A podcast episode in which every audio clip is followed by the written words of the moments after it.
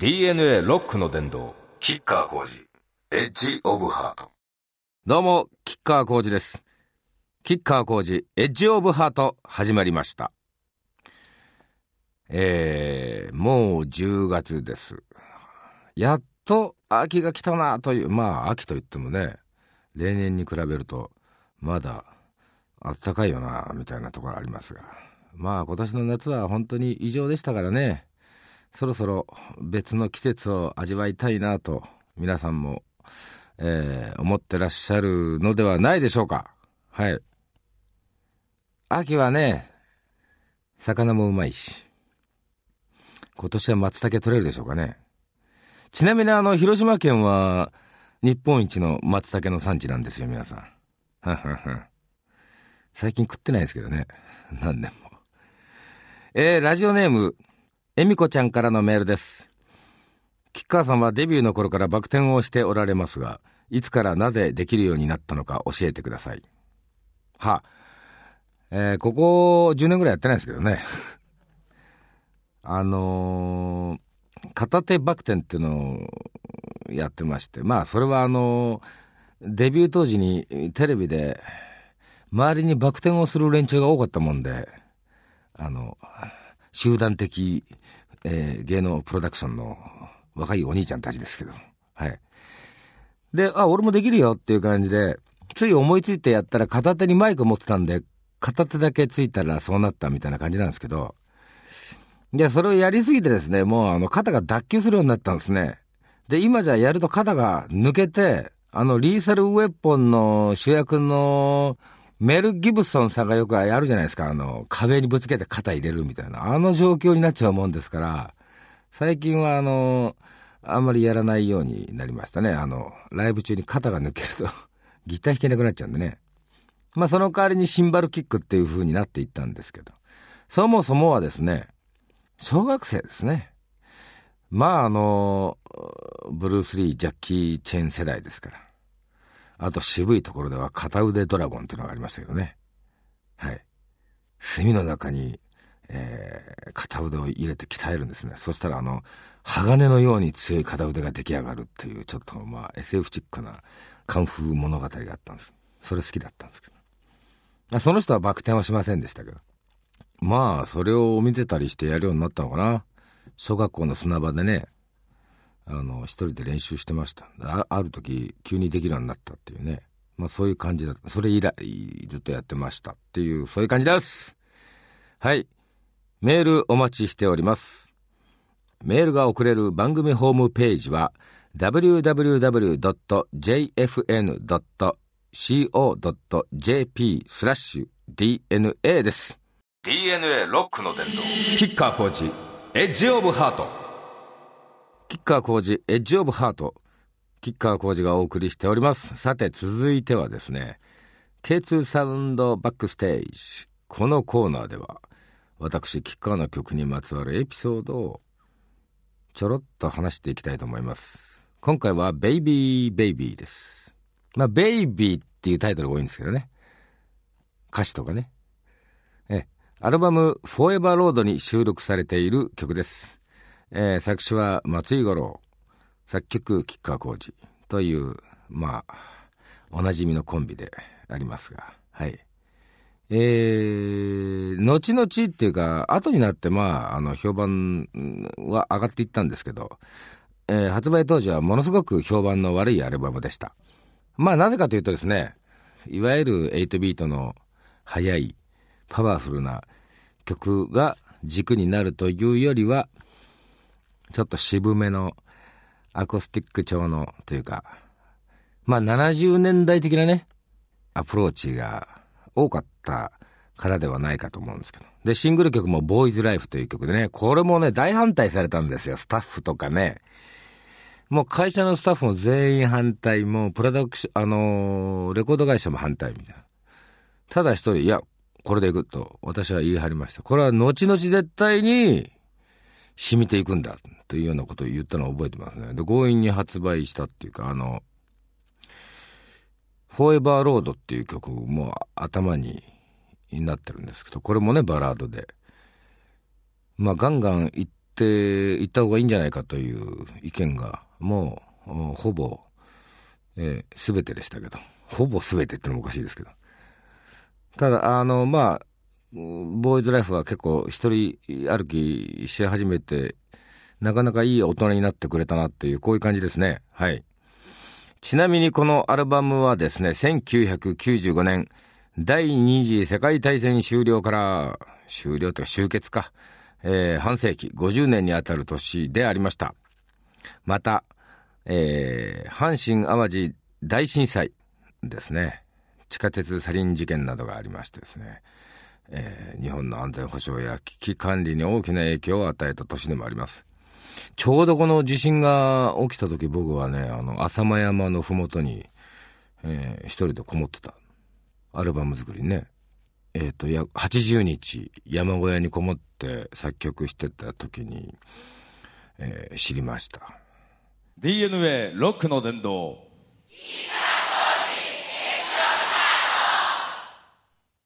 川浩司エッジオブハート。えー、実は私ですね、ケニアへ行ってきました。約10日間の旅だったんですけど、まああのテレビの企画でですね、まあちょっと面白いとこへ連れてってくれるっていうお誘いがあったもんで。まああの、第2弾って言ったらおかしいですけれども、まあまたちょっと角度の違う、えー、旅でしたけど、まあ無人島の流れを組むというか、まあサバイバル生活っていうやつで。ただですね、まあ、あの撮影はやっぱり過酷でしたけれどもそこで、えー、出会った人々とか野生動物とか環境とか、まあ、ものすごいその身になる体験経験いっぱいたくさんできるんですね無人島もそうでしたけれどもいや今回の方がむしろためになったなとこう深くうなずくものは多かった収穫は多かったような気がします。まあちょろっと話すとですね、まあ野生動物のその成り立ちですね。毎日ですね、毎朝、まあ僕はサバンナに野宿してたんですけれども、えー、毎朝、こう出かけていくわけですよ。こう何キロも歩歩くんですけど。毎朝、大きな、まあ、ヌー。牛かな、ヌーは。なんだろう、見た目は牛っぽいんだけど、鹿か牛か、ちょっとよくわかりませんが。の、まあ、綺麗に平らげられたこの、あの、白骨がですね、1頭、2頭とこう落ちてるわけですよ。で、このまあ、だいたい夜、あの、肉食動物が狙うわけです。ただ彼らは自分たちが生きてるため以外に殺生はしないというね。で、えー、そこのサバンナはマサイ族という、えー、遊牧民族たちがこう点在してるわけです。遊牧民族なんでこう移動するんですけどね、常に。えー、で、人間もたまにこう歩いてるわけです。ただそのライオンとかハイエナとかいるわけですけども、決してそのむやみに人間を襲ったりしない。マサイ族も家畜を襲われた時のみその野生動物と戦うというね。だ普段はその近所うろうろしてるわけですよ。自分が野宿してたところもですね、えー、毎晩えー、ハイエナの群れは来てましたし、これも鳴き声で分かるようになりました。で、ライオンの鳴き声もね、2、3度聞きました。まあ大体多分、20メートルぐらいの距離までは、こう、うろうろ来るんですね。ただ、あの、火を絶やさないようにしてたもんだから、えー、まあ、よほどのことがない限りは、その、襲っては来ないと。火を、こう、やっぱ怖がるっていうのは。はい。で、まあ、ライオンの体、まあ、ライオンに限らず、野生動、あの、草食動物もものすごい体してるんですね。だから、動物園で見るのはね、皆さんちょっと違う生き物だっていう認識を持たないと、これはまずいぞと。これは非常に強く感じました。あのね、なんつうんだろう、体がもうみんなね、筋肉の筋が全部見えるのね。例えばあの、競走馬とかあるじゃないですか。こう、筋がブルース・リーみたいでしょ、筋肉の。すべての野生動物がみんなあんな体してるわけですよ。で、あの、動物園の、やっぱり動物たちは、だいぶちょっとこう、なんていうのかな、メタボというか、その、運動不足というか、こう体型がまるで違いました。これは一つ皆さん知っててほしいなという。あと人間もしっかりで、マサイ族という、まあ、えっと、ものすごい誇り高い金民族なんですけどね、彼らはね、まあ、スタイルのいいこと、ものすごい横に並びたくなかったっていうね、10頭身ぐらいの。で、身長はだいたい平均で、俺ぐらいあるのかな。だから180、だ男子は180何センチみたい。で、もう足が長くて、体も、あの、細マッチョっていうかね、もう、あの、全肉がまるでついてないんですよ。で、ものすごく誇り高い民族で、いろいろあの、夜中にね、焚き火したりしてるとね、遊びに来たりするんですよ。闇から突然 出てくるんだよね。目と歯だけが。びっくりするよね。ほんで、まあ俺も暇だし、いろいろ話したりしたんだけど、まあ、昔の侍だよね。侍スピリッツと、に非常に近いものを感じました。うん。で、まあ、これはあのー、えー、っと、テレビでオンエアになるんで、詳しくはそこで、えー、見ていただきたいなと。あとは、まあ、また別の機会にね、うん、どっかで話したいと思います。もう本当に長くなっちゃうんで。ただやっぱりそのものすごい反省したのは、アフリカ人、そういうマサイ族。顔立ちもね、アフリカ人ってこう鼻が大きくて低いってイメージがあるんだけれども、マサイ族はもうヨーロッパ人より鼻高いぞっていうぐらいね、鼻がスーッと通ってて、目もキラッとしてて、すごいあの、美しかったです。男性も女性も。うん、これは驚きでした。それで、えー、反省したのは、そういう、まあ、その、自然としっかり共存して生きてる人間たちは野生動物がごとく体も美しいんですけど、だけどこうナイロビってとこ通るわけですよ、首都の。ここに戻るとね、もうみんなね、黒人さんたちもね、ボテボテなんだよね。この違い、はあ、そういうことか。文明というのだら、文明という名の堕落だなっていうのは本当痛感させられました。あとはね、ああ、皆さんさようならと思ったシーン、シーンがね、一回ありました。不意に水牛の軍団に出くわしまして、水牛ってのはね、1トン以上あるんですね。大きいものは1.2トン。だパッと考えて、あの、競走馬が2頭で1頭みたいな感じ？それの、なんか数頭いるなと思ったんでね、ちょっとした、こう、背の低い、こう、林っていうか、点在してるわけですよ。木が生えてる。ね、なんとかいるなと思って。まあ、水牛と象の群れにあったら、やばいよって、あの、絶対近づいちゃダメだよって聞かされてたんだけども、あとカバね。カバが一番、その、事故多いですね。人間が亡くなるのは、あの、カバによる、事故が一番多いらしいんですけど、カバは3トンです、ちなみに。で、水牛、あ、何頭かだから大丈夫かなと思って近づいていったら子供がいたんだよね。子供はやばいんですよ、皆さん。子供がいるとね、あの、普段おとなしい動物もね、襲ってくるっていうのは聞いてたんで、あ、子供がいるよと思って、そーっと逃げようと思ったら、ぞろぞろね、逃げ出しちゃったんだよね。で、1頭2頭逃げ出すと全部が逃げ出して、で、数頭かと思ったら、林から出てきたら3、40頭いたんですね。で、それがブワーッと突然走り出して、でもまあ逃げたからいいやと思って、はっはっはとか言って笑ってたんですよ。そしたら、えー、っと、俺の先のこ30メートルぐらいのところで突然みんな U ターンして、で、並んでスクラムを組み始めたんですよ。子供が真ん中、母親が周り、後ろ。で、前方に体の大きいオスが、えー、3頭、一番前方に3頭。で、後ろにこれ5頭ぐらいになって、こう、なんていうと、ピラミッド型のもうあれだよね。船体を組んじゃったわけですよ。で、じーっと俺とカメラマン、これ二人は、カメラマン僕の後ろ、こう10メートルぐらいのところにいたんだけども、立って、さあ行きますよっていう、こう、やべえ。あ、皆さんさようならと思いましたね。あれは逃げようがないですね。この時危なかったんですよ。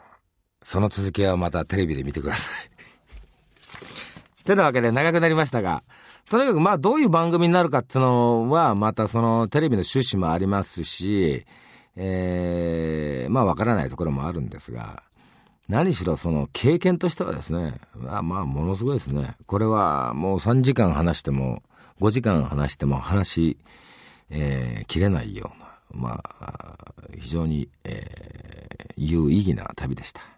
DNA ロックの殿堂、キッカー工事、エッジオブハート。DNA ロックの殿堂、キッカー工事、エッジオブハート、キッカー工事がお送りしております。さて、メールを紹介しましょう。ラジオネーム、たまさん。えー、先日、近所の住宅街を歩いていて、カラスに狙われていたリクガメを保護しました。亀を飼ったことはないのですが、引き取ることにいたしました。最近は懐いてくれてとても可愛いです。メスのロシアリクガメなのですが、ロシアリクガメ。ああ。これはそんなに大きくならないですね。リクガメって普通ほら、1メートルとかなっちゃうと想像するじゃないですか。よかったね、あれじゃなくてね。えー、もしよかったら名前を付けていただけないでしょうか。甲羅の長さ17センチでベジタリアンでそう、ベジタリアンですよね、陸ガメ。ロシアといっても出身はアフガンとかイランとかのあたりだそうです。どうぞよろしくお願いします。はい。これね、ちょっと見てみたら、普通、他の陸ガメってのは指が5本あるんだけども、このカメは、あちょっと変わってて、指が4本なんで、四つ指陸ガメと。別名、言うそうです。亀の名前、そうですね、カメコ。メ、メスのカメだからカメコ。えー、気に触ったら、あの、聞かなかったことにしてくれていいですんで。カメコちゃんどうすか？ええシンプルに。はい。可愛がってやってくださいね。あのー、俺の知り合いも陸亀飼ってるやつがいるんですけども、まあ大体あの、八百屋さんとかスーパーで、あの、野菜のね、くず野菜もらってきたりしてますよ。はい。続いてもう一通行きましょう。え、ラジオネーム、蓮吉さん。私の趣味は映画や DVD 鑑賞なんですが、最近の吉川さんおすすめの映画や DVD があったら教えてください。そうですね、最近見た映画。はい。そのアフリカの旅の機内で見たですね、えー、グリーンゾーンっていう、マット・デイモン主演のですね、イラク戦争。